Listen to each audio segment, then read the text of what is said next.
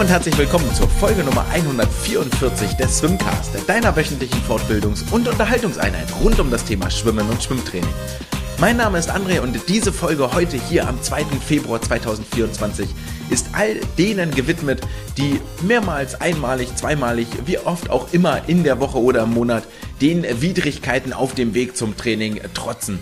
Immer wieder gibt es so kleine Unwägbarkeiten, mit denen man nicht rechnen kann, sei es jetzt ein äh, vorher angekündigter Bahnstreik, mit dem dann die Reise zur Schwimmbad, zum Schwimmbad nicht mehr 45, sondern 60 Minuten oder noch länger dauert, sei es ein Rettungseinsatz auf dem Weg, auf der Autobahn, auf der Straße oder auch hier auf den Schienen, dann äh, so ging es mir diese Woche, musste eben der Bus herhalten, der auf der völlig überfüllten Elbchaussee dann wegen Traktorblockade noch und allem Pipapo sich den Weg bahnte zum äh, Training und mich dann irgendwann absetzen konnte. Sei es all denen, die in den Stau auf der Autobahn äh, trotzen, nur um dann spät abends müde und erschöpft nach einer glückbringenden Trainingseinheit ins Bett zu fallen und am nächsten Tag mit leichtem Chlorduft auf der Haut wieder aufzuwachen.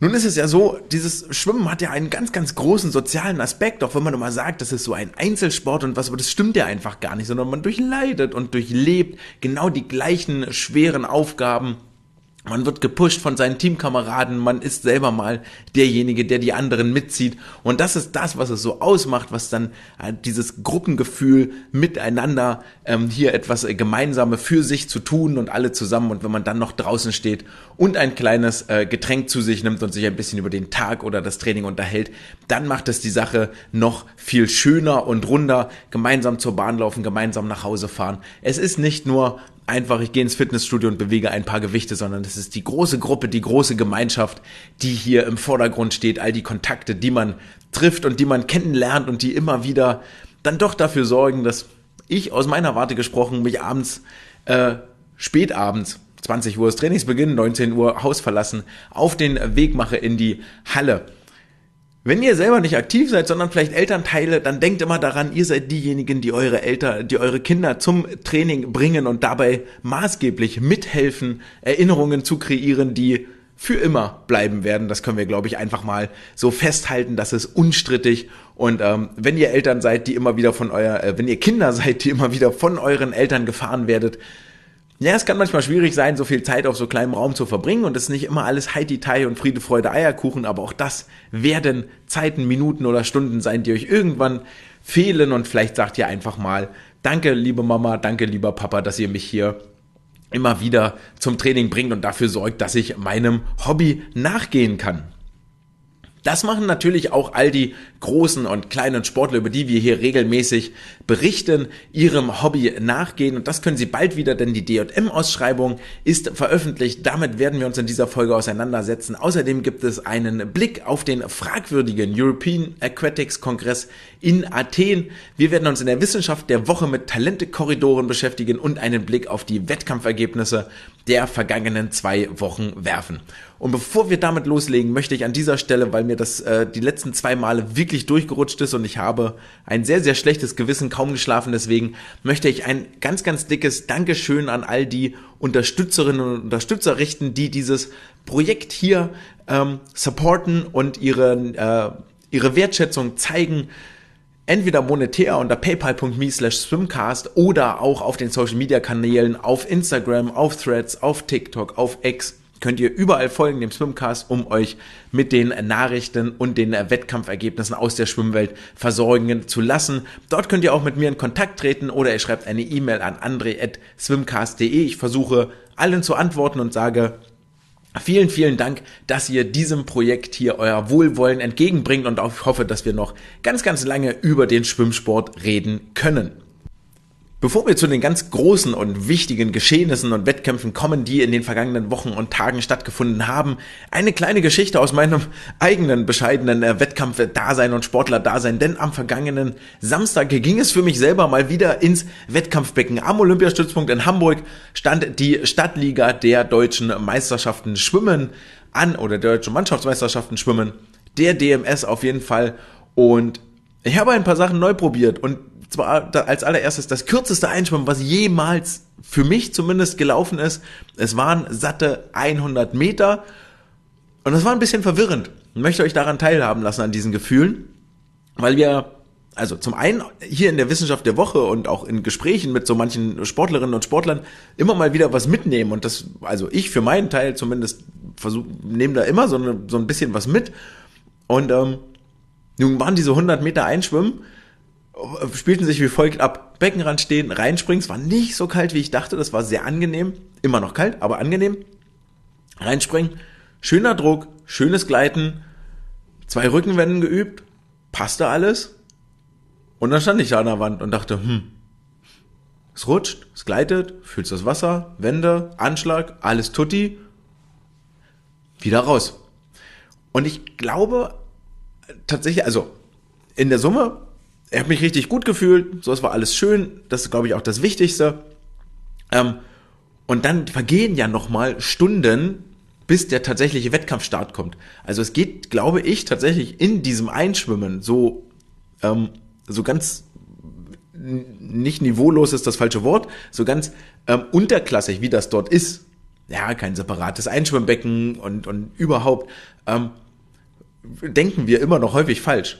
Also ich glaube, diese 800, 900, 1000, 1500 Meter, was viel, mein, meine Coaches immer noch gesagt haben und ich auch irgendwann mal weitergegeben habe, ist, glaube ich, echt Quatsch. Weil diese 1000 Meter, die ich dort um, wann war das, 9, nee, 10.30 Uhr ging's los, ich dort um 11 gemacht hätte, das zu meinem ersten Start um eins sind die halt weg. Das macht einfach gar, kein, gar keinen Sinn.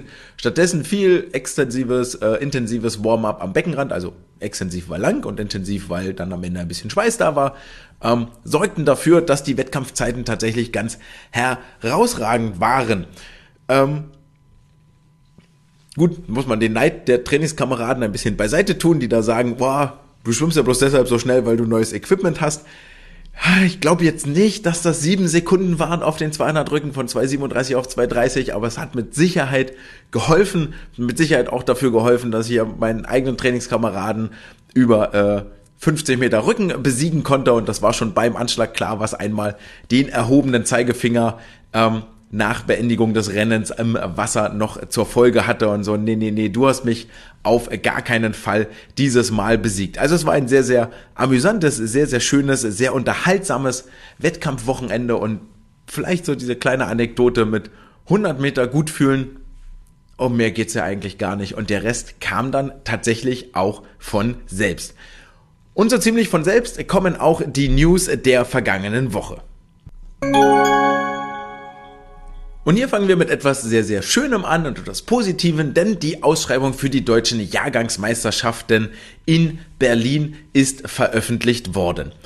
Diese Jahrgangsmeisterschaften, ähm, die Ausschreibung ist jetzt vollumfänglich da, also mit all ihren Seiten, die sie hat. Die Streckenfolge war ja durchaus schon etwas länger bekannt.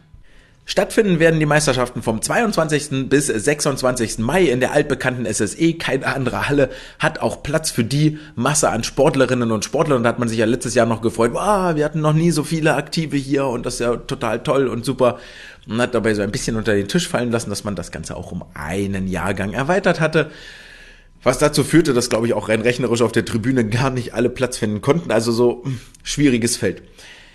Naja, Lange Rede, kurzer Sinn, volle Ausschreibung ist da. Das heißt, auch die Qualifikationskriterien sind damit veröffentlicht worden und man kann hier festhalten oder wir können hier festhalten, dass es keine Änderungen zum Vorjahr gibt. Das heißt, im Namen der Verantwortlichen sagt man, ey, wir sind zufrieden, war eine gute Veranstaltung, das machen wir exakt nochmal so. Und exakt nochmal so bedeutet, dass über die 50 Meter Strecken die meisten Aktiven an den Start gehen dürfen, nämlich 25 bis 35 und das dann sukzessive bis auf die langen Strecken äh, runtergedampft wird. Über die 80 und 1500 Meter dürfen dann noch 10 bis 15 Aktive je Jahrgang ins Becken springen. Was wir davon halten, haben wir alle schon mal diskutiert. Hier nochmal kurz zur Erinnerung. Mich würde es einfach freuen, wenn wir mehr Fokus auf die 100, 200, 400 Meter Strecken legen. Dort wirklich sagen, ey, das ist, da sollt ihr trainieren. So, ihr braucht diese Grundausdauer, hm, schwieriges Feld, kommen wir später nochmal drauf zurück heute in der Folge. Ihr braucht diese Strecken, sind ja auch olympisch, die 100 Meter, die 50 Meter nicht. Da möchten wir die Talente fördern, die Talente sichten, die Talente entdecken. und nicht über 50 Meter Brust, wo wir natürlich in sehr kurzer Zeit viele Starts und dementsprechend viel Einnahmen haben. Nun ja, das ist sicherlich ein relativ schwieriges Feld. Im Mai wird es dann um die Medaillen gehen und um die Jahrgangsbesten deutschlandweit.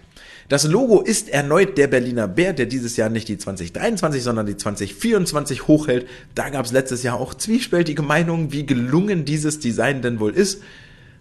Auch hier gilt wohl, naja, einmal entworfen, die Kuh melken wir jetzt noch ein bisschen, wir machen kein neues Logo dieses Jahr, sondern ändern simpel einfach nur die Zahl. So sei es, wir werden uns im Mai dann zu den DJM auf jeden Fall sehen. Gehen wir eine Ebene höher und kommen damit vom Deutschen Schwimmverband zum Europäischen Schwimmverband. Früher LEN, der Name sagt euch alles noch was, jetzt heißt der European Aquatics, abgekürzt EA. Und äh, die European Aquatics hat ihren äh, Kongress in Athen abgehalten im Februar. Das Ganze ist, glaube ich, nur ein temporärer Kongress, weil nämlich im April schon wieder die nächsten Wahlen dann dort anstehen. Ähm, und dieser LEN-Kongress oder dieser European Aquatics-Kongress, der wird nach außen sehr, sehr blumig verkauft, hat aber viele, viele, viele Dornen, denen man, derer man sich bewusst sein muss, wenn wir eigentlich darüber sprechen. European Aquatics kommuniziert sehr, sehr schön, dass dort 46 Nationen teilgenommen haben in Athen, saßen also in einem großen Konferenzraum, haben vorne den äh, blumigen Worten auf der Bühne gelauscht, haben sich die Leute mal angeguckt, die da den Verband so führen und für die Planungen zuständig sind. Das heißt, mit diesen 46 Nationen waren 90 Prozent aller Mitgliedsverbände anwesend.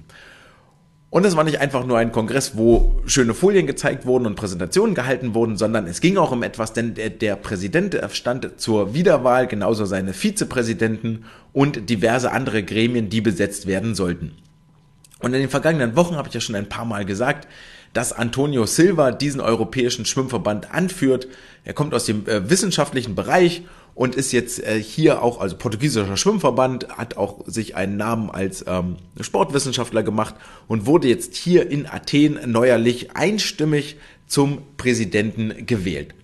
Gleiches gilt für die Vizepräsidenten, ähm, die Mitglieder des LEN-Büros, also des European Aquatics Büros und die Repräsentanten im Büro von World Aquatics. Also Friede, Freude, Eierkuchen, alles schön wir sind zufrieden mit der Arbeit. Unter anderem einer der Vizepräsidenten ist ja Marco Troll, der ehemalige Präsident des Deutschen Schwimmverbandes, wo jetzt der DSV natürlich auch zu Recht sagt, ey, ist gut, dass wir dort eine Stimme haben, dass wir dort einen Insider haben, ähm, dass wir jemanden haben, der unsere Interessen dorthin vertritt, über den wir nach oben kommunizieren können.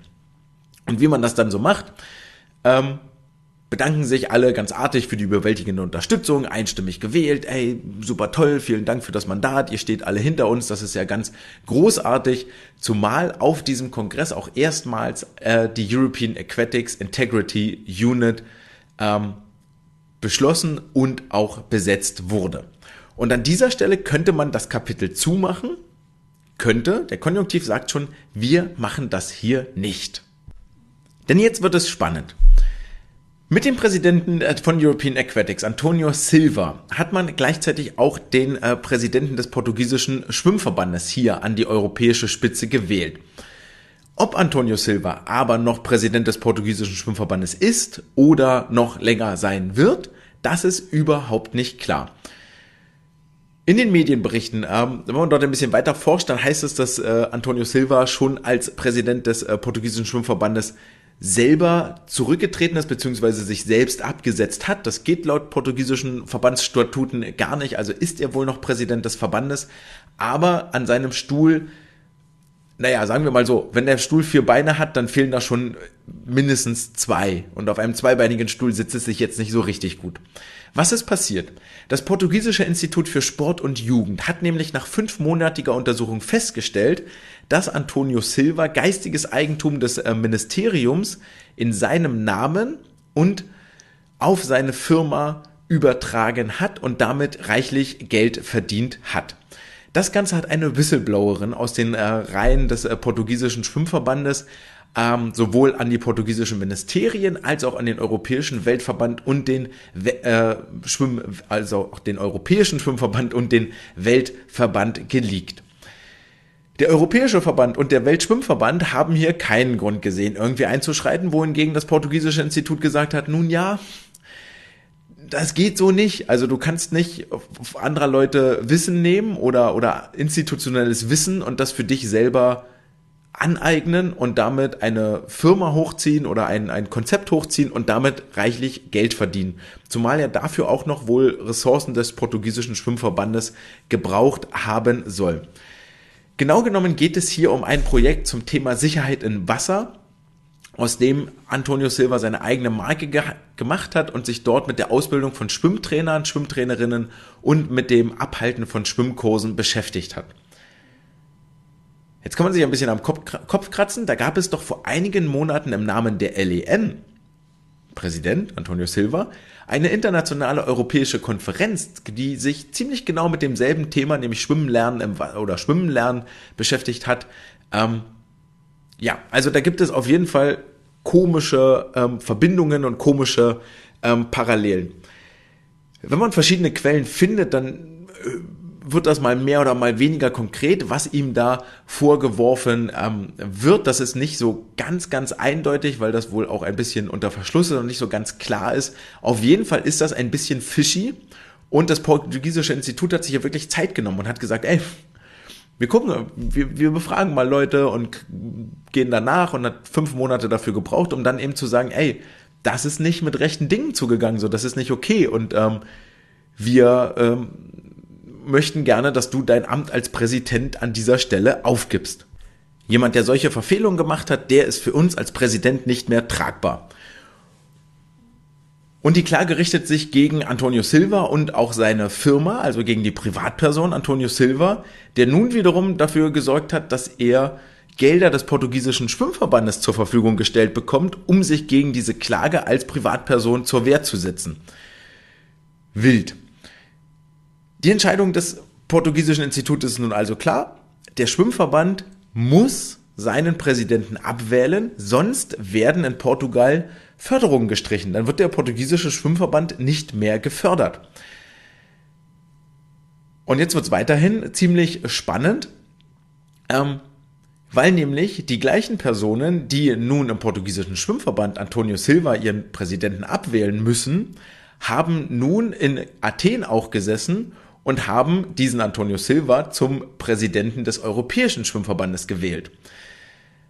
Man weiß jetzt nicht, wie so die persönliche Interessenlage oder Gemengelage oder Einstellung der dort wählenden Person ist. Kann ihn ja trotzdem super finden und muss ihn zwangsweise irgendwo abwählen. Alles gut. Jetzt möchte man aber vielleicht gerne mal nachfragen und sagen, ey, wie steht ihr eigentlich dazu, dass ihr hier ein ziemlich ambivalentes Verhältnis habt, dass ihr ihn in eurem Heimatland müsst ihr ihm von seinem Präsidentenposten eigentlich entheben und müsst ihn abwählen, wohingegen ihr hier dafür stimmt und sagt, ja bitte, mach unbedingt weiter so und ist ähm, total toll und alles super. Da kommt der zweite schwierige Part ähm, mit rein, dass man nämlich äh, quasi keine Teilnehmerliste bei, von diesem Schwimmverband sieht. Also, so war zumindest diversen Quellen zu entnehmen. Es ist überhaupt nicht klar, wer da jetzt gesessen und dann wirklich auch abgestimmt hat. Summa summarum, was nach außen sehr shiny klingt und sehr einhellig und sehr eindeutig, ist innen drin gerade wenn wir überlegen, dass es eine European Aquatics Integrity Unit geben soll und ähm, für mehr Transparenz im Europäischen Schwimmverband geworben wurde und das ein ganz großes Trommeln war, dass hier mehr Transparenz herrschen soll, kann man da mal ein bisschen ein Fragezeichen dahinter machen. Also so ganz klar und deutlich ist das nämlich nicht. Wir harren der Dinge, die dort kommen. Wir können das ja gar nicht ändern, das ist schon klar, aber vielleicht mal so im Kopf behalten und ähm, ja, mal dem Ganzen ein Ohr schenken. Des Weiteren hat der Europäische ähm, Schwimmverband an bei diesem Kongress beschlossen, wo denn die Schwimm-Europameisterschaften 2026 stattfinden werden und hat sich erfreulicherweise für Paris entschieden. Hurra! Zum einen super, weil es nicht weit zu fahren ist, zum anderen ganz schön, weil es mal nicht in äh, Russland oder in Budapest ist hat man ja auch nicht so oft. Alternativ vielleicht noch in Rom im äh, dortigen sehr, sehr schönen Schwimmfreibad, sondern in Paris werden die Olympiabauten des Jahres 2024 dann zwei Jahre später zur Schwimm-EM nochmal wieder genutzt. Nachhaltigkeit, hurra, hurra, hurra. Damit sind wir jetzt einmal beim Thema Termine angekommen. Und es gibt eine Terminkollision Ende des Jahres 2024, was wohl zu Verschiebungen im DSV-Kalender führen sollte. Genau ist es noch nicht bekannt, aber es sollte wohl so sein. Denn vom 10. bis zum 15.12. findet die Kurzbahn WM statt und zwar in Budapest. Das ist jetzt nicht so wahnsinnig weit zu reisen, da kann man also grundsätzlich auch nach den Erfolgen in Ottopen davon ausgehen, dass der DSV hier gerne eine Delegation hinschicken möchte. Tragischerweise kollidiert diese Kurzbahn-WM mit dem äh, Durchgang der ersten Bundesliga der DMS, die am 14. und 15.12. stattfinden sollte. Und jetzt haben wir im Prinzip zwei Szenarien. Wir lassen die erste Bundesliga an genau diesem Termin und gehen das Risiko ein, dass die besten Leute fehlen, weil die lieber in Budapest sich gegen die Weltelite messen möchten. Ist jetzt irgendwie nicht so richtig das, was man haben möchte. Also liegt eine Verschiebung relativ nahe, die aber gar nicht so einfach ist, weil eine Woche vorher findet schon das Bundesfinale der DMSJ statt. Das wird man wohl nur ganz schwerlich anfassen eine Woche nach dem 15.12., das ist schon verdammt nah an Weihnachten, also da können wir ähm, zu Recht mit weißem Rauschebart und roter Mütze auflaufen. Bleibt eigentlich nur noch der Punkt, das ganze, ähm, den ganzen Zirkus zwei Wochen vorzuverlegen. Und Zirkus meine ich hier gar nicht negativ, sondern durchaus positiv, denn es ist, ich wiederhole mich da gern, ein sehr, sehr stimmungsvoller Wettkampf. Von daher haltet euch mal auch gerne den 30.11. und 1.12.2024 frei. Könnte sein, dass es dort das erste Bundesliga-DMS-Wochenende gibt. Rauschen wir von den Schwimmwettkämpfen der Zukunft in die Schwimmwettkämpfe der Vergangenheit und werfen einen Blick auf die Ergebnisse der letzten zwei Wochen.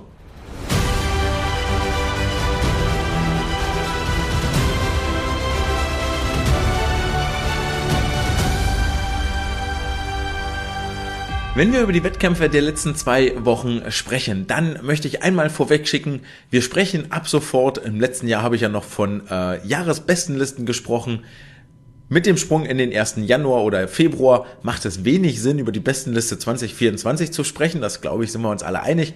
Deswegen werfen wir einen Blick auf die Saison. Seit August 23 bis jetzt Februar 24.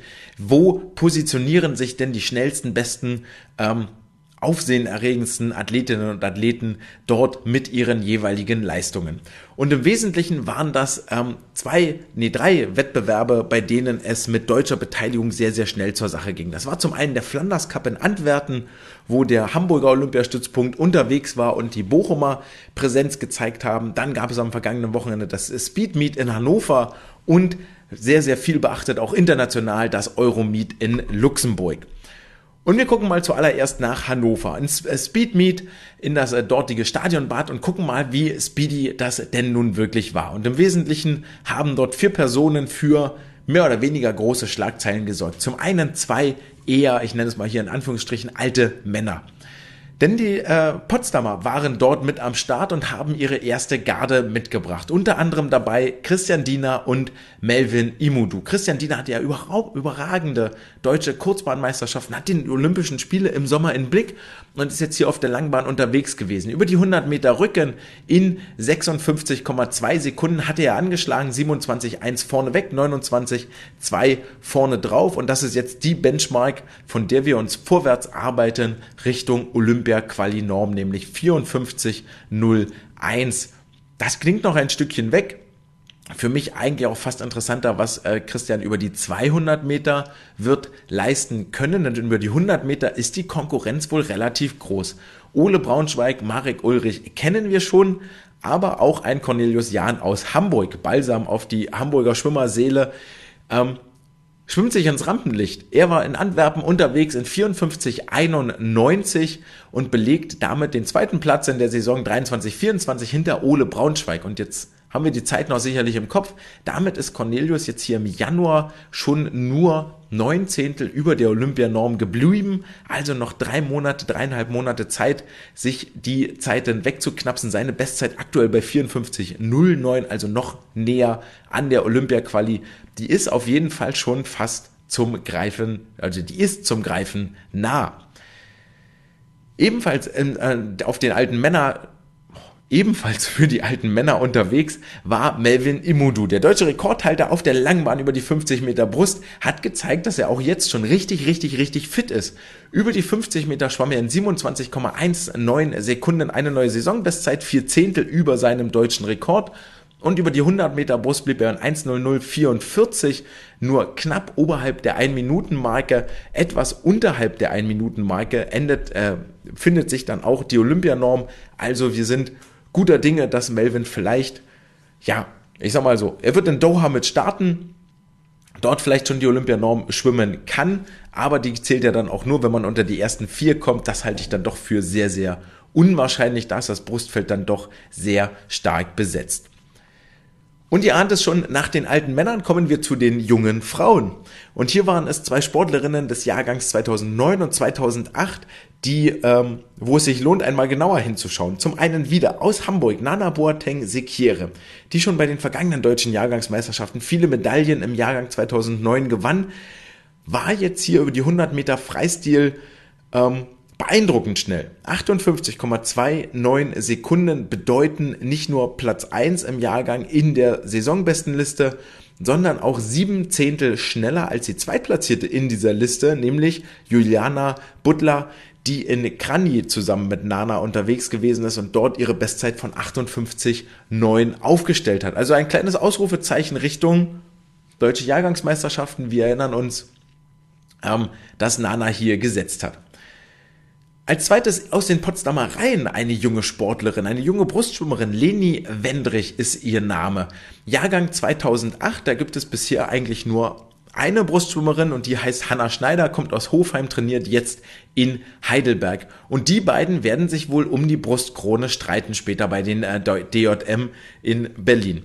Denn Leni schwamm hier über die 200 Meter in 2,33,71 eine neue Bestzeit und in der Summe damit auch eine Sekunde schneller als Hanna bisher in dieser Saison gewesen ist. Also Augen auf nach Potsdam, dort gibt's nicht nur schnelle Jungs, sondern auch schnelle Frauen über die Bruststrecken.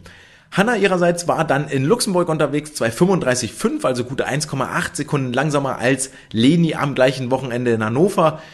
Das ist ein Stückchen weg von ihrer eigenen Bestzeit, schwamm aber gleichzeitig über die 50 und 100 Meter Brust Saisonbestzeiten. Ähm, wie gesagt, seit ihrem Wechsel nach Heidelberg stellt sich da offensichtlich auch ein bisschen das Wettkampfprogramm um. Man sieht sie immer häufiger mal. Die Delfin-Strecken in Luxemburg jetzt die 200 Delfin oder auch die Lagenstrecken 200, 400 Meter Lagen schwimmen. Ist natürlich nett, weil man dann nicht so wenig Starts hat im Programm. So ein bisschen stelle ich mir aber doch die Frage, warum das dort Einzug gehalten hat. Also bei den Lagenstrecken verstehe ich es noch ein bisschen, aber bei den Delfin ähm, erschließt sich mir die Logik da jetzt irgendwie nicht so richtig. Ich muss das ja aber auch nicht entscheiden, sondern freue mich ganz einfach über das Duell, das uns hier vielleicht in gut dreieinhalb Monaten in der SSE erwarten wird.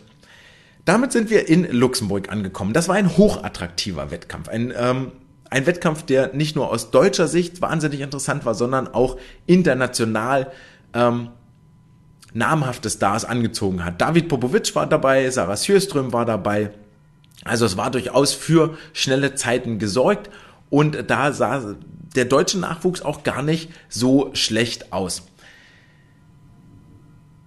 Bevor wir zum Nachwuchs kommen, reden wir noch über das Urgestein der DSV-Aktiven des äh, Jahrgang 1990 ist er und die Sprachrede ist natürlich von Marco Koch.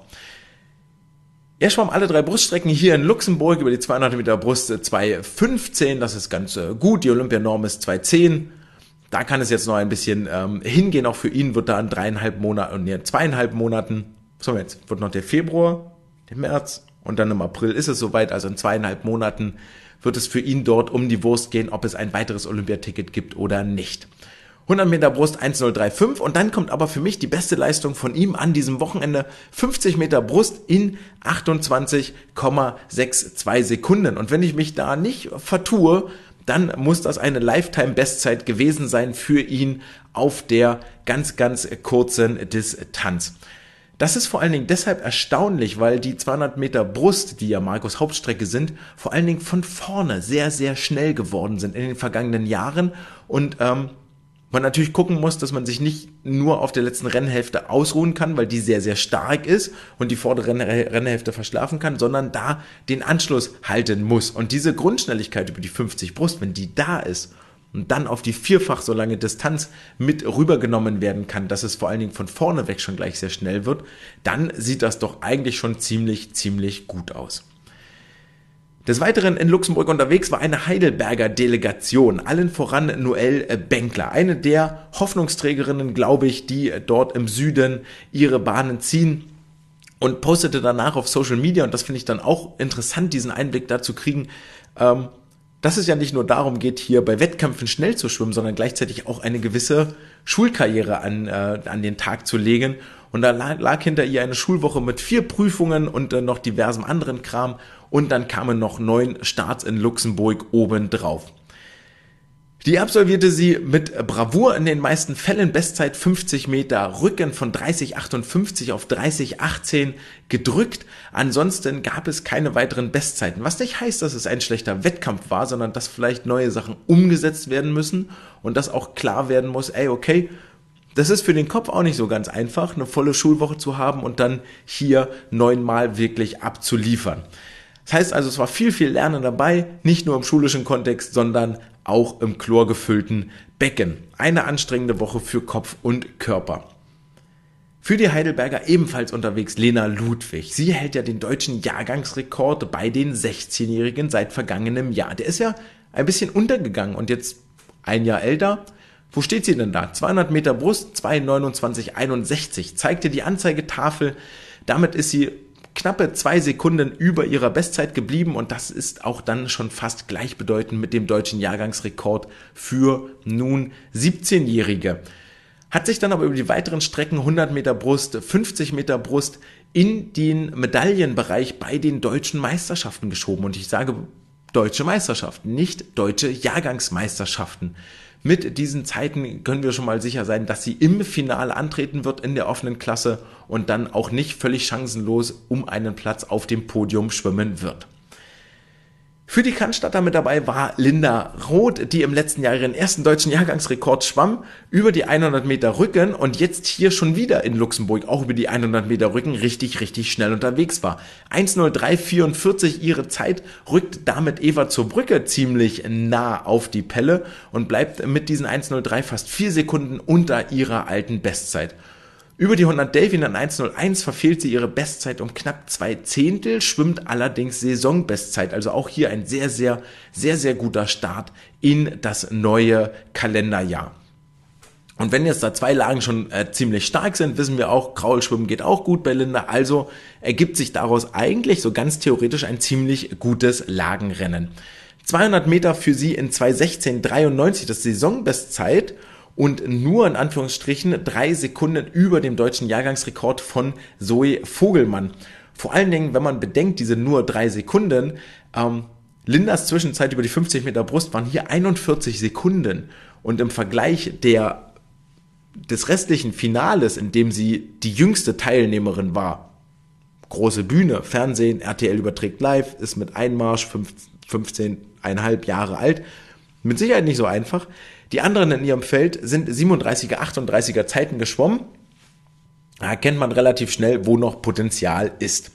400 Meter Lagen war dann ihr erster Start. Dort schwamm sie überzeugend auf Platz 4.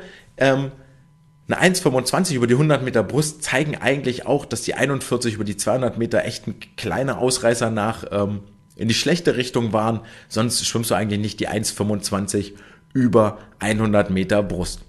Und dieser Exkurs führt uns dann auch zum Swimcast Swim der Woche. Und eigentlich möchte ich bei diesem Swimcast Swim der Woche nicht nur ein Rennen nach vorne heben, sondern am liebsten gleich drei Rennen insgesamt. Und äh, die Person, an die das geht, die heißt Maja Werner. Die hätte ich heute hier gerne im Interview gehabt. Ähm, leider hat sie das Wochenende in Luxemburg nicht ganz so gut verkraftet und ich sage mal gute Besserung.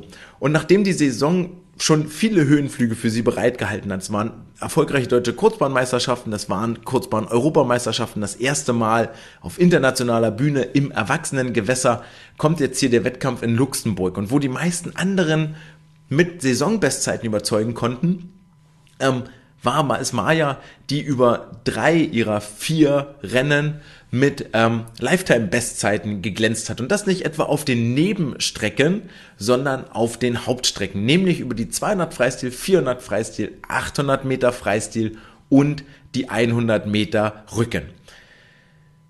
Kommen wir zu den 800 Meter Freistil. 8 Minuten 35, 48. Ihre Endzeit. Damit das ähm, den Wettbewerb mit einer Goldmedaille für sie eröffnet. Zehn Sekunden schneller geschwommen als bei den deutschen Meisterschaften im Mai. Fünf Sekunden schneller als eine gewisse Leonie Mertens im gleichen Alter. Und diese 8,35 katapultiert sie auf Platz 2 der besten Liste der Saison 23-24. Auch hier gilt, da ist noch ein bisschen Erfahrung da. Also da kann man noch auch einiges verbessern. Die Splits sind durchaus noch verbesserungswürdig, die schwanken hin und her und jetzt kann man sagen, na, die 800 Freistil sind ja auch gar nicht ihre Hauptstrecke, sondern die Hauptstrecke sind ja eher so die kürzeren Distanzen, die 400 und die 200 Meter Freistil. Und auch da war es für sie richtig, richtig schnell. Die 400 Freistil äh, absolvierte sie in 4 Minuten 10, 88, blieb damit knappe 1,7 Sekunden nur über der Olympianorm, belegte Platz 3 in der aktuellen Saisonbestenliste und wird in Magdeburg und in Berlin möglicherweise für leichte Schweißtropfen auf der Stirn gesorgt haben. Denn neben Isabel Gose, die über die 400 Meter Freistil, jetzt muss ich lügen, entweder schon gesetzt ist, aber wo wir, glaube ich, keinen Zweifel haben, dass sie die Olympia-Quali schwimmen wird, gibt es noch einen zweiten Platz und zwar nur einen zweiten Platz. Und da hat Maja jetzt auch mal ihren Badeanzug in den Ring geworfen, wo der von Leonie Kuhlmann und Leonie Mertens schon liegt. Die Zwischenzeiten schwanken über die 400 Freistil auch, wenn wir wohlwollend sind, zwischen 31,5 und 32,2 Sekunden. Die zweite, zweite 50er lag bei einer 30,8. Da wird die Schwankungsbreite noch viel größer. Und das ist schon ähm, auch hier noch mit Potenzial versehen, das Ganze etwas gleichmäßiger, damit auch effizienter zu schwimmen und in der Summe ein bisschen schneller. Über die 400 Meter Freistil war sie am nahesten an der Olympia-Einzelnorm, was mit Sicherheit daran liegt, dass die Konkurrenz international über die 200 Meter Freistil noch ein Ticken besser ist. 200 Freistil. Hier stoppte die Uhr für Maya nach 2 Minuten 00,11 Sekunden. Es war ein sehr, sehr packendes Finish gegen die zweitplatzierte Portugiesin, die nur 13 Hundertstel lang lang, langsamer war. Und für Maya war es das beste Rennen von der ganzen Renntaktik her. Heißt also, die gleichmäßigsten ähm, Zwischenzeiten, die beste Renneinteilung. Platz 3 in der Saisonbestenliste und jetzt gucken wir mal kurz und überlegen, 200 Freistil, da ist doch eine Besonderheit richtig. Da steckt nämlich ein Staffelstartplatz dahinter. Ganz im Gegensatz zu den Firma 100 Freistil gibt es über die Firma 200 Freistil eine Staffel in Paris. Und hier ist die 20011 aktuell Platz 3 in der Saisonbestenliste. Damit war sie auch eine Sekunde schneller als noch in Rotterdam im November. Und um diese Staffelplätze wird es am Ende des naja, gar nicht am Ende des Jahres, sondern in zweieinhalb Monaten ein richtig, richtig wildes Rennen geben. Denn wenn wir uns mal einen Blick in die Bestenliste des Jahres 2023 werfen, dann ist Isabel Gose ganz weit vorne weg, 1,57. Und dann kommen insgesamt 1, 2, 3, 4, 5, 6, 7, acht Sportlerinnen, die sich innerhalb von einer Sekunde um die verbleibenden drei Plätze prügeln, wenn man so will, in der Arena duellieren. Ist vielleicht einfach das schönere Wort. Leonie Kuhlmann, Nele Schulze, Hanna Küchler, Julia Mozinski, Nina Holt, Juliana Bockschka, Chiara Klein und Maja Werner. Und eine Leonie Mertens mit ihrer 201 ähm, im Jahre 2023 als Bestzeit ist da noch gar nicht mit reingerechnet. Also das wird ein Hauen und Stechen um diese Staffelplätze und das ist bei all dem persönlichen Schicksal, das da mit drinsteckt, das ist eigentlich das, weshalb wir diesen oder weshalb ich diesen Sport so wahnsinnig gerne gucke und liebe. Und das ist, ähm, hier hat jetzt Maya jedenfalls ihren, ihre Badekappe ihren Namen mit in die Verlosung gepackt mit einem wirklich herausragenden Wettkampfwochenende in Luxemburg. Und jetzt ist er Maya auch noch nicht so wahnsinnig alt, auch einige andere auf der Liste nicht, eine Juliana Boxka, Jahrgang äh, 06 zum Beispiel, mit ihren 18 und ähm, 19 Jahren, kann man sie durchaus noch als Talente völlig zu Recht bezeichnen. Und das ist der Punkt, der uns zur Wissenschaft der Woche bringt. Und bei der Wissenschaft der Woche, bevor wir damit loslegen, möchte ich einmal die Aufforderung an euch richten, wenn ihr selber Trainer seid, dann ähm, einmal die Bestzeiten rausholen, die Tabellen rausholen, FINA-Punkte eurer Sportler reinholen, rausholen und dann werfen wir alle zusammen mal einen Blick in die Zukunft. Sprich, wir holen eigentlich schon wieder die Chlorwasser gefüllte Zauberkugel raus. Die Wissenschaft der Woche trägt den ganz wunderbar griffigen Titel Predicting Future Stars, Probability and Performance Corridors for Elite Swimmers. Das Ganze wurde veröffentlicht von Born, Stöggel, Lorenzen, Roman Björklund in Journal of Science and Medicine and Sport im Oktober 2023. Dieser Artikel ist frei abrufbar. Das heißt, wer jetzt gleich mit den irgendwann im Laufe des äh, der nächsten Minuten mit den Grafiken, die ich erkläre, da ein bisschen Vorstellungsprobleme hat, kann sich das einmal selber angucken. Ich versuche euch natürlich wie immer an die Hand zu nehmen und zusammenzufassen, was wir dort sehen. Bevor wir dahin aber kommen, ähm, gibt es natürlich wie für jede Forschung oder für alles, was wir uns fragen und tun und machen, eine gewisse Motivation. So ist das auch hier wenig überraschend der Fall. Und die Autoren sagen, ey, der Weltschwimmverband World Aquatics hat im Februar 23 die Altersgrenzen für die Junioren-Weltmeisterschaften angepasst. Ab seitdem dürfen Männlein und Weiblein jeweils im Alter von 14 bis 18 Jahren an diesen Wettbewerben teilnehmen und auch Junioren-Weltrekorde aufstellen. Das bedeutet für die Jungs dass sie ein Jahr früher starten dürfen, nämlich schon mit 14 statt mit 15 Jahren. Und für die Mädchen bedeutet das, die dürfen ein Jahr länger mitmachen. Nicht mit 17 das letzte Mal, sondern mit 18 das letzte Mal. Wir haben da damals schon eine Welt an Junior-Weltrekorden, äh, eine Flut an Junior-Weltrekorden vorhergesagt, was auch immer dann mal daraus wird. Warum haben die das getan, die World Aquatics? Ähm, die ganz naive Idee, die man hat, wenn man der Menschheit wohlwollend gegenübersteht, sagt man, ey, die machen das, weil das natürlich besser ist für die Leistungsentwicklung der Nachwuchsathleten. Dann hat man ein bisschen Lebenserfahrung gesammelt und sagt, ey, eigentlich ist die wesentlich wahrscheinlichere Idee, auch, es sind mehr Jahrgänge dabei. Das heißt, wir kriegen mehr Meldungen, das heißt, der Wettkampf ist etwas größer, das heißt, wir kriegen mehr Geld. Wir können natürlich auch den Ausrichtern sagen, ey, Hotels sind ein bisschen voller bliblablub. Die gleiche Frage kann man übrigens auch den DSV-Verantwortlichen stellen bezüglich der DJM-Jahrgänge, aber das äh, sei mal hinten angestellt. Diese Anpassung, die jetzt hier passiert, ist schon auf den ersten Blick fragwürdig, weil ähm, man relativ zeitig in der Schule lernt, ey, Frauen sind in ihrer körperlich-biologischen Entwicklung den Jungs einfach voraus. Man sagt so in der Regel zwei Jahre, hier bei World Aquatics war das jetzt mal ein Jahr. Ähm, und man hat diesem biologischen Vorteil auch in der Altersstruktur, in der kalendarischen Altersstruktur einfach Rechnung getragen. Und hat gesagt, Frauen kommen ein Jahr eher, gehen aber auch ein Jahr eher. Altersmäßig. Die Nachwuchskonzeption des DSV berücksichtigt sowas zum Beispiel auch. Die setzt für Mädchen in jüngeren Jahren höhere Maßstäbe im Vergleich zur Weltelite als bei den Männern, als bei den Jungs. Ähm, relativ klar, so 17-jährige Frauen sind einfach eher vergleichbar mit 25-jährigen Frauen als 17-jährige Männer mit 25-jährigen Männern.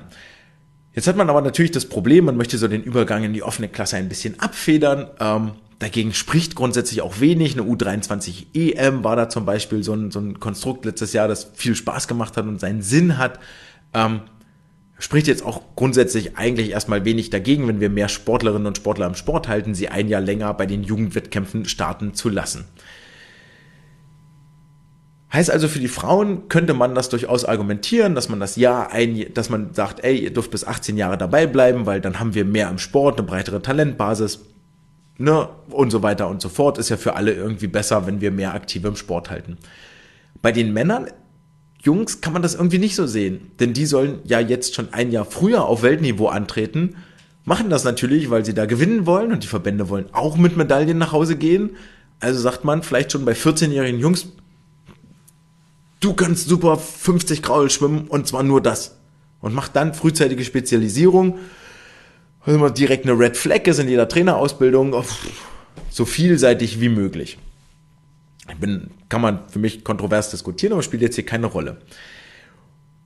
Und jetzt wird's interessant, weil nämlich die Wissenschaftler hier eine kleine Statistik rausgegraben haben und sagen, ey, von allen erfolgreichen Jugendschwimmerinnen und Schwimmern, wie auch immer sie das jetzt genau definiert haben, wie viele davon kommen denn überhaupt in der offenen Klasse auch an? Also spielen dann dort auch eine Rolle und haben einen Impact.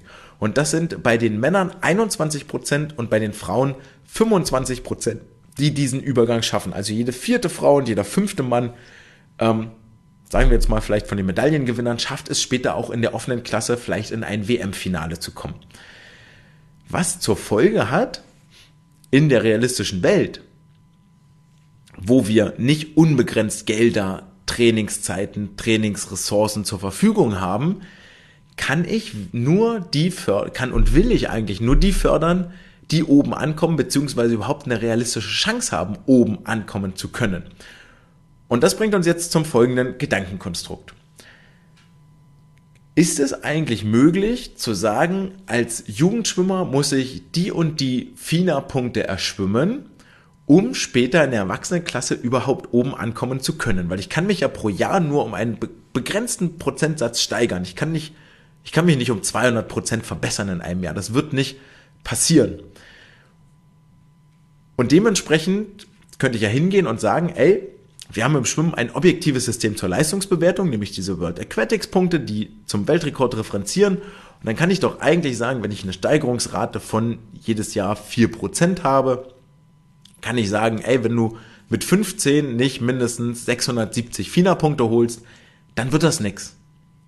Dann wirst du nicht oben ankommen. Das wird nicht passieren. Reicht nicht. Punkt. Das heißt, in diesem ganz einfachen Gedankenkonstrukt, es müsste doch einen Korridor geben, wo man sagen kann, ey, wer zwischen dieser und jener Punktzahl liegt, der wird später den Durchbruch in die Weltspitze schaffen. Ein Korridor ganz bewusst deshalb, weil es natürlich nie einen Punkt gibt, sondern ähm, ja immer einen, einen gewissen Bereich. Wir reden über Leistungsentwicklung, gibt es Ausreißer, gibt es statistische Verteilung, bla bla bla. Heißt auch, Korridor ähm, Kommen wir später gleich nochmal dazu, zu dem, was das noch heißt mit dem Korridor. Der ist nämlich auch interessanterweise nach oben begrenzt. Ja, ist natürlich schön, wenn du mit 14 Jahren 900 Punkte holst, 900 FINA-Punkte. Das heißt noch lange nicht, dass du in der offenen Klasse dann auch wirklich ankommst in dem Sinne. Und jetzt stellen sich die Forscher neben dem, oh, gibt es denn so einen Korridor auch noch die Frage, gibt es Unterschiede im Geschlecht und Unterschiede zwischen Sprint, Mittel und Langstrecke?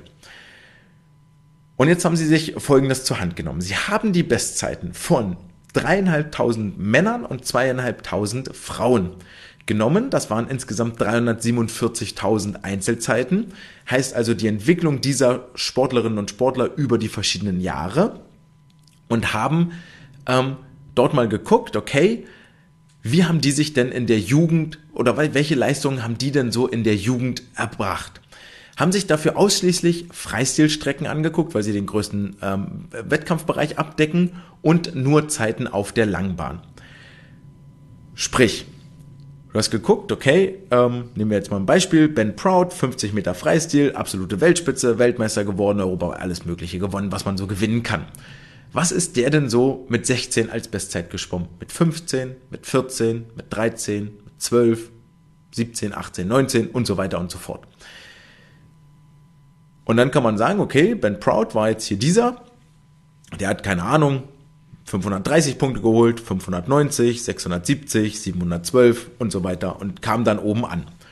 Und dann kannst du sagen, okay, nimmst du dir jetzt einen jungen Nachwuchsathleten und sagst, ey, wenn du mit 14 Jahren 680 Punkte holst, das hat Ben auch gemacht, dann gibt es eine gewisse Wahrscheinlichkeit, dass du auch mal so gut wirst wie er. Weil wir haben, du bist jetzt einer und auf der anderen Seite haben wir fünf, die haben das auch, die schaffen es vielleicht nicht. Dann gibt es eine gewisse Wahrscheinlichkeit, dass das ankommt. Und jetzt haben sie gesagt, ähm, okay, wir legen drei Niveaus fest, wir gucken uns die Lebensbestzeiten an, Lifetime Best Times und sagen, alles bis 750 FINA-Punkte, 650 bis 750 ist nationales Niveau, 750 bis 850 ist internationales Niveau und über 850 Punkte ist Weltklasse, also ein Finalist auf bei Weltmeisterschaften. Die Altersklassen haben sie wie folgt eingeteilt. 11, 12 Jahre, 13, 14 Jahre, 15, 16, 17, 18, 19, 20 Jahre und ab 21 Jahre war es dann die offene Klasse, macht sechs Altersklassen insgesamt. Und jetzt wird es spannend. Jetzt nimmst du dir halt, ähm, oder, und jetzt haben sie sich das genommen, was hier passiert ist. Du nimmst dir also alle Sportler, die maximal 650 Punkte erreicht haben oder die zwischen 650 und 750 Punkte lagen und zeichnest bei denen den Weg vom Erwachsenenschwimmer bis zum Jugendschwimmer nach, also bis zum Elfjährigen und sagst, okay, wie viele FINA-Punkte haben die im jeweiligen Jahr, im jeweiligen Altersjahr geholt und trägst das aufeinander auf. Und dann erhältst du hier eine relativ schöne Grafik, wo sie sagen, okay, auf der Y-Achse ist die Wahrscheinlichkeit aufgemalt, dass du dieses nationale Niveau erreichst und auf der X-Achse sind dann die FINA-Punkte aufgemalt. Und dann ist es relativ einleuchtend, je jünger, desto weiter links, desto geringer sind die FINA-Punkte. Am Beispiel sagen sie jetzt hier, okay, bei den Freistilschwimmern, wenn du mit 11 bis 12 Jahren zwischen 240 und 350 Punkte holst, dann gibt es eine Wahrscheinlichkeit, dass du nationales Niveau schaffst und zwar bei 350 Punkten liegt die fast bei 1, also bei 100 Prozent. Bei 240 Punkten liegt die eher so bei 0 Prozent. Zum Vergleich, internationales Niveau zu erreichen, musst du zwischen 260 und 370 Punkte erschwimmen in dem Alter und für Weltniveau, WM-Niveau zwischen 260 Punkte und 374 Punkte. Das ist also noch relativ nah beieinander in dem jungen Alter und dennoch sagen sie statistisch, wenn wir jetzt hier Statistik drauflassen, ist der Unterschied in diesen jungen Jahren durchaus schon signifikant. Das heißt, diese 350 zu 370 Punkten machen einen statistisch deutlichen Unterschied aus. Um das Ganze etwas praktischer zu machen, werfen wir mal einen Blick in die deutsche Bestenliste des Jahres 2023 und gucken dort mal, wer von den elfjährigen Jungs über die 200 Meter Freistil mehr als 370 Punkte oder wie viele mehr als 370 Punkte geholt haben, wo es dann heißt, okay, die Wahrscheinlichkeit ist sehr, sehr, sehr, sehr hoch, dass daraus mal ein Weltklasse-Athlet wird. Und sehen, da gab es insgesamt zwei. Bei den Zwölfjährigen, wo man dann schon über, na, liegen wir immer noch über 370 Punkte, da waren es dann schon 2, 4, 6, 8, 10, 12, 14, 16, 18, 20, 22, 23 Aktive. Also insgesamt 25 Aktive, die hier in die Weltspitze kommen können. 13 Jahre braucht man schon so 530 Punkte. Da gibt es dann immer noch zwei. Und bei den 14-Jährigen sind das dann nochmal 2, 4, 6, 8, 10, 12, 14, 16, 18, 20, also reichlich. Ja, da gibt es reichlich. Wenn wir das jetzt weiter hochgehen zu den 15-Jährigen, die brauchen dann schon 707 Punkte. Da gibt es noch einen, der das im Jahr 23 geschafft hat. Bei den 16-Jährigen sind es, dann ist es auch schon nur noch einer, der das, naja, müssen wir Daten nochmal neu laden. Dort sind es noch drei, die das geschafft haben. Also ihr seht, mit steigendem Alter wird das schlagartig weniger, die noch in diesen Range fallen. Und da kann man jetzt verschiedene Sachen mal reininterpretieren. Bei den 17-Jährigen müssen das 824 Punkte sein. Das hat keiner geschafft. Bei den 18-Jährigen auch 824 Punkte. Das hat auch keiner geschafft. Bei den 19-Jährigen, da wird dann die deutsche Bestenliste auf das Jahrgangsweise aufzuschlüsseln. Da hat das auch keiner geschafft und dann sind wir eigentlich schon in der offenen Klasse Dort sagen sie, okay, 21 plus musst du 902 Punkte schaffen. Das war einer, der das geschafft hat, nämlich Lukas Mertens. Und jetzt kann man hier eigentlich vielleicht verschiedene Sachen rausziehen. Anhand dieser Wissenschaft und wenn wir einen Blick in die deutsche Bestenliste werfen, möchte man jetzt vielleicht Schlussfolgern und sagen, okay, im Nachwuchs sind unsere Kids echt ganz gut. So, die haben, da ist Potenzial da, dass die in der Weltspitze ankommen können. Und je älter sie werden, desto kleiner wird die Gruppe die da noch ist. Das ist zum einen natürlich normal, ja, man weiß nie so genau, was da jetzt passiert unterwegs. Aber zum anderen heißt das vielleicht auch, ey, wir haben ein Problem, die Talentierten, die in jungen Jahren dort sind, nach oben durchzubringen. Also wir machen dort vielleicht einen Ausbildungsfehler in gewisser Hinsicht. Diese Leistungskorridore gibt es dort jetzt. Und dann kann man noch den Vergleich machen zwischen Männern und Frauen. Da kommt dann raus, dass die Frauen sich äh, nicht erst ab den 13-Jährigen zwischen allen drei Niveaugruppen unterscheiden, sondern auch schon bei den 11-, 12-Jährigen, also ein, ein, zwei Jahre früher. Überraschung, Biologie und so.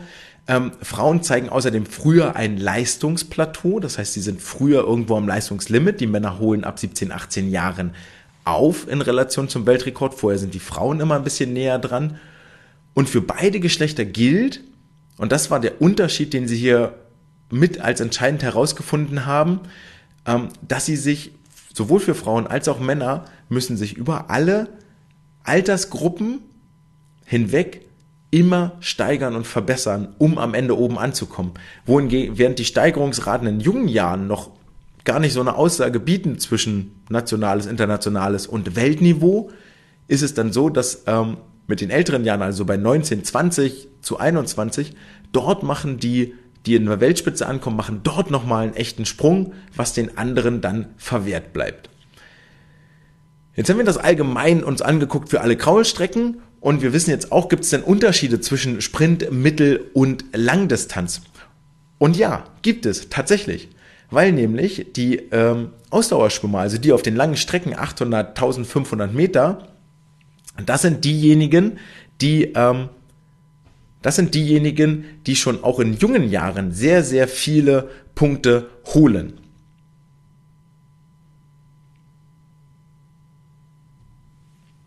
holen sehr, sehr Punkte. Vor allen Dingen deshalb, sagen sie hier, weil in den jüngeren Jahren die Langstrecken, äh, weil in jüngeren Jahren mehr Trainingsumfänge gemacht werden und auch der ganze Stoffwechsel im Körper eher auf Ausdauerbelastung ausgelegt ist als auf die Sprintbelastungen, ähm, die ganz viel ein neuronales Thema sind. Das zeigt sich sowohl bei den Männern als auch bei den Frauen. Also wenn ihr nächstes Jahr eine DMS-Mannschaft plant, dann habt ihr im Hinterkopf, dass es vielleicht für die Jungen deutlich leichter ist, über die langen Strecken viele Punkte zu holen, als über die Sprintstrecken. Über alle Altersklassen hinweg, völlig egal, ob 11, 12-Jährige oder 17, 18, 21-Jährige betrachtet werden, sind es immer signifikante Unterschiede zwischen den einzelnen Teilstreckenlängen. Also da kann man schon ziemlich, ziemlich gut unterscheiden. Zusammenfassend bleibt dann hier stehen jetzt für die, für die Wissenschaftlerinnen und Wissenschaftler, dass die Erweiterung der Jahrgänge aus wissenschaftlicher Sicht, die World Aquatics hier vorgenommen hat für die Junioren-Weltmeisterschaften, gar nicht so sinnvoll ist. Die alten Frauen sind schon in der Weltspitze angekommen, sprich die 18-, 19-Jährigen und für die jungen Männer gilt, dass eigentlich in den jungen Jahren wenig bis keine Aussagekraft drinsteckt für späteren Erfolg, was wir aber eigentlich in diesen, ähm, in diesen ähm, Wettbewerben ja mit messen wollen. Was ich fraglich finde, ist, dass diese Quote von 21 bis beziehungsweise 25 Prozent in den jungen Jahren, die erfolgreich sind als Jugendschwimmer, nur und dann nur oben ankommen, bedeutet ja gleichzeitig, dass drei Viertel aller erfolgreichen Jugendschwimmer ausscheiden im Laufe der kommenden Jahre und ja Trainingskilometer. Und für mich bedeutet eigentlich ein erfolgreicher Jugendschwimmer auch, dass er eine hohe Punktzahl in diesen World Aquatics Ranking holt und sie aber dennoch ausscheiden, was natürlich zum einen sich daran widerspiegelt, dass wir hier nur über Wahrscheinlichkeiten sprechen. Gleichermaßen aber auch ähm, wirft diese Studie keinen Blick auf die Infrastruktur, die dahinter steht, auf zum Beispiel familiäre Konstrukte. Ähm, sie wirft keinen, keinen Blick auf eine Trainerausbildung, auf die Umweltbedingungen, wie viele Trainingszeiten habe ich, wo ist überhaupt die Möglichkeit gegeben. Ja, du wirst nicht mit drei Wassereinheiten und zwei Landeinheiten wirst du ein erfolgreicher Jugendschwimmer, aber auf gar keinen Fall oben ankommen, muss irgendwann Standortwechsel kommen. Ähm, da, all das gucken sie sich hier nicht an. Und dann gibt es noch einen Punkt, den ich spannend fand. Ähm, und zwar sagen sie ja nicht, die obere Grenze sind 900 oder 1000 World Aquatics Punkte, wo man dann sagen möchte, na gut, wenn eine 15-Jährige mir 980 Punkte schwimmt, ey, was nehme ich? So, die fördere ich, bis ich, äh, bis sie alles gewonnen hat, was es zu gewinnen gibt und noch darüber hinaus. Ähm, sondern sie sagen, es gibt auch irgendwie eine obere Grenze, die sie da ziehen. Und ähm, da könnte man jetzt argumentieren, wenn Schwimmerinnen oder Schwimmer deutlich über diesem Korridor liegen, also über der Maximalpunktzahl, dann spricht das eher für eine frühzeitige Spezialisierung. Und man kann vielleicht als Trainer daraus den Rückschluss ziehen, zu sagen, okay, ich bin jetzt schon so gut, was fehlt mir denn, was mich vielleicht jetzt gar nicht direkt voranbringt, aber langfristig den Erfolg sichert? Sprich, Basics, Wasserlage, Beinbewegung, Koordination, Wassergefühl, all solche Sachen. Ähm, dass man sich da nochmal ein Stückchen zurücknehmen kann. Und was ich auch interessant fand hierbei war, dass die Unterschiede hinsicht in den Streckenlängen ähm, durchaus hilfreich ist. Also dass ich Geduld haben muss und es nicht vergleichen darf als Trainer, wenn ich vielleicht einen ähm, jemanden habe, bei dem sich mit 14 abzeichnet, boah, der hat die mentalen Kapazitäten nicht, um ein 800 Meter Freistilschwimmer zu werden der kann nicht so lange Sets schwimmen, der kann nicht so lange konzentriert bleiben, der hat den, den Biss dafür nicht, aber der hat richtig Bock drauf, sich über 50 Meter wieder und wieder und wieder ans Limit zu gehen und auszupowern. Dann wird der in jungen Jahren nicht so viele Punkte holen, wie ein Langstreckenschwimmer, der das gleichen Einsatz über die 400, 800 Meter zeigt. Kann man da vielleicht auch nochmal mit dem Hinterkopf behalten. Ansonsten echt schöne Grafiken, lohnt sich äh, dort mal reinzugucken und sich seine eigenen Gedanken dazu zu machen. Wir beenden damit jetzt auch diese Episode mit diesem kleinen Knoten im Hirn vielleicht oder mit diesem kleinen, kleinen Denkanregung. Ähm, den Link zu dem Paper findet ihr unten in den Show Notes. Ähm, könnt ihr dann mal nachgucken, wenn ihr auf dem Weg seid zum nächsten Wettkampf oder zum Training, mit wem auch immer ihr die Bahn- und Autofahrten dort verbringt. Ich wünsche euch ähm, viel Erfolg bei den äh, Wettkämpfen am Wochenende. Unter anderem gibt es den starken August in Dresden. Es gibt den Saalfelder Feengrottenpokal. Was, also bitte besser Name diese Woche, müssen wir uns nicht drüber unterhalten. Feengrottenpokal ist einfach göttlich. Und in Ingolstadt findet der internationale Swim Cup statt. Dann haben wir noch gute Nachrichten. Es geht wieder los mit schnellem Schwimmen. Ja, die WM in Doha steht an der Tür und klopft mal kräftig an. ARD und ZDF haben die Übertragungsrechte gesichert, wollen aber, so war heute zu lesen, nicht live berichten.